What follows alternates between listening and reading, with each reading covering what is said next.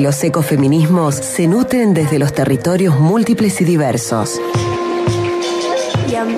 Actúan como redes y sostenes que nos fortalecen potenciando el accionar colectivo y colaborativo. Llega a Te Quiero Verde la columna ecofeminista Pachamamita.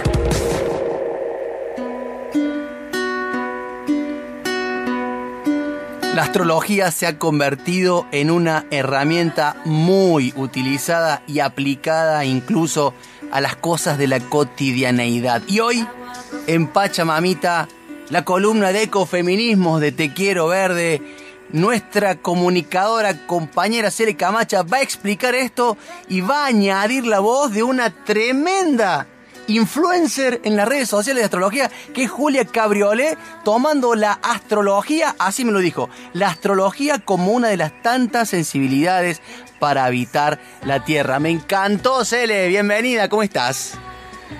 Buenas tardes a todos. ¿Cómo andas, queridísima?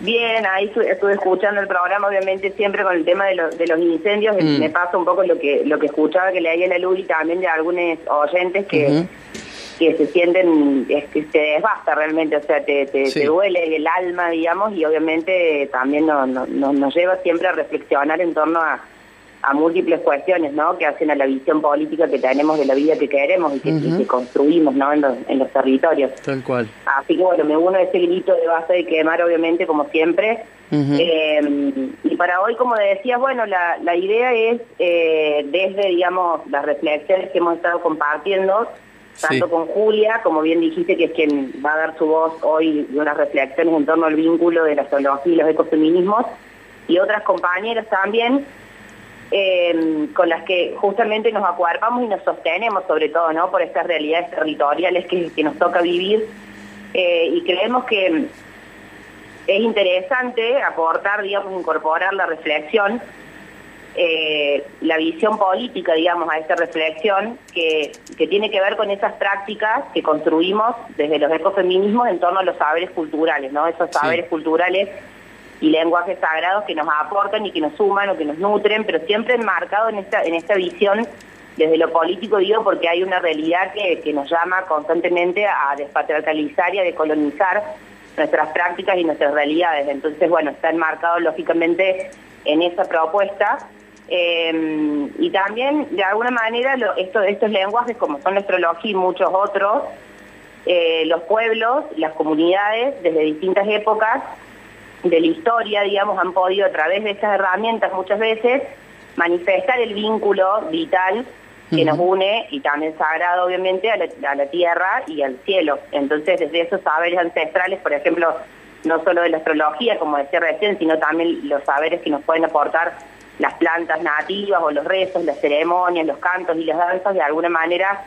son para, para los ecofeminismos eh, herramientas y, artes que, que, nos interesa, digamos, poner en, visibilizar y poner en el, en el escenario, porque realmente sentimos que son estas prácticas que justamente no, nos nutren como comunidad. Entonces, eh, creo que también ahí lo va a plantear Julia ya cuando lo escuchemos, pero el, tema puntualmente con la astrología se está dando actualmente un, desafío eh, que tiene que ver con abordarla desde la perspectiva de género, justamente para seguir aportando desde esa herramienta, desde ese lenguaje, a, decolonizar y a despatriarcalizar, digamos. Entonces, hay muchos mitos o, lecturas que se hacen desde la astrología que vienen tenidas justamente porque histórica y culturalmente las interpretaciones han sido bastante patriarcales, entonces está también como el desafío de, qué manera podemos eh, transformar o continuar aportando la transformación en todos los ámbitos de la vida en los que nos vemos involucradas.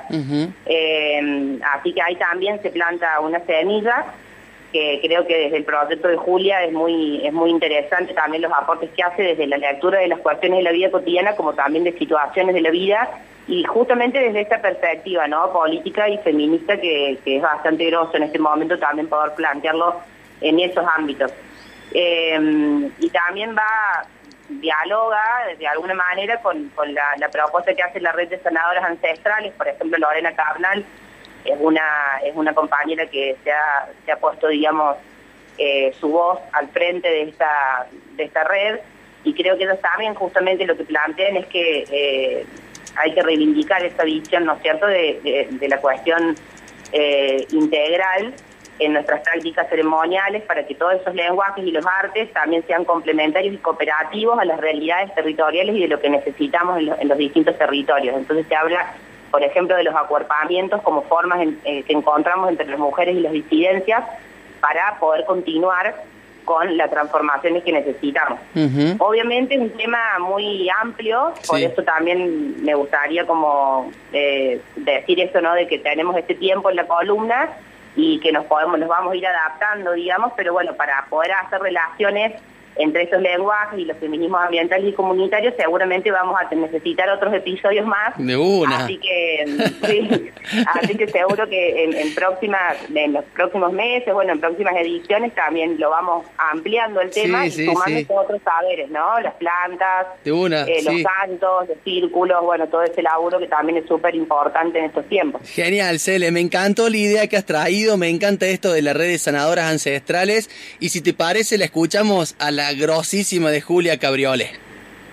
Sí, sí, le agradecemos un montón su voz y le escuchamos. Y bueno, para, para los que no la conocen, que bueno, como decías vos, se ha ido haciendo su, camino la Juli, pero es astrología para todos, el proyecto de ella. Y bueno, recomiendo que la sigan también en las redes y que bueno, que puedan acceder a las propuestas que está haciendo. Ahora hay una propuesta muy linda que va, que va a estar difundiendo pronto, pero doy como un adelanto, que se trata justamente de la astrología desde la cosmovisión andina eh, y hacer talleres y recuperar todos esos saberes con varias personas que se están sumando también a este proyecto, así que creo que es muy interesante. Buenísimo. Un abrazo, Cele, querida. Bueno, gracias, abrazo. Bueno, creo que la astrología es un diálogo o una de las formas de diálogo posible entre el cielo y la tierra, de encarnar estas vibraciones y de recuperar una conciencia de lo cíclico. Eh, nos ofrece una vía de acceso a un estado de percepción ampliado, ¿no? una sensibilidad que nos permite sentirnos parte de un todo. En ese sentido, creo que mm, la popularización de la astrología en los últimos tiempos, sobre todo de la mano de los feminismos, porque quienes más se han acercado a este lenguaje han sido las mujeres y las disidencias en los últimos años, tiene que ver con esta necesidad de búsqueda de rescate de lenguajes que nos permitan eh, esta sensación de entramado, ¿no? de, religarnos a, todo lo que existe, ¿no? Y también a, un paradigma matrístico, entiendo yo, la forma en que entiendo yo la, la apuesta astrológica, por más de que sea un lenguaje mm, occidental, ¿no? La astrología que practicamos, sí creo que que estamos siendo parte de un proceso de construcción, sobre todo mujeres y disidencias dentro del ámbito astrológico, de estas interpretaciones o herencias de lecturas eh, más patriarcales, buscando la forma en que emerjan otros sentidos y construyendo otros nuevos, ¿no? A partir de esos arquetipos que han estado muy sedimentados y que han sido asociados siempre, ¿no? En la práctica astrológica a, a un saber poder. Entonces creo que desde ese lugar apostar por una, por una astrología de deconstrucción y de recreación y de transformación que, hace una lectura de lo personal y lo colectivo, ya no para controlar el devenir, sino para, para situarnos en ese, en ese flujo, tiene como, como paradigma de base esta, esta mirada matrística de la vida, ¿no? que es poner justamente la vida al centro. Eso implica también reconectarnos con las instancias de, vida, transformación y regeneración. ¿no? Entonces la astrología en su lenguaje, por ejemplo, a través de, del recorrido zodiacal, nos ofrece esa vivencia, ¿no? hacer cuerpo, hacer sensibilidad, esta cuestión de lo cíclico. En ese sentido se entraba muchísimo con los ecofeminismos porque nos habla de una recuperación de los saberes del cuerpo, de los saberes de la tierra, de saberes y prácticas que no son las hegemónicas, ¿no? Y que tienen que ver con, con volver a escuchar el latido y las voces de, lo sutil, ¿no? En el sentido de lo invisible y también de poder eh, sumarnos a estas em, luchas y apuestas que tienen que ver con la recuperación de, de lo cíclico, de los cuerpos territorios, de la conservación de, la vida.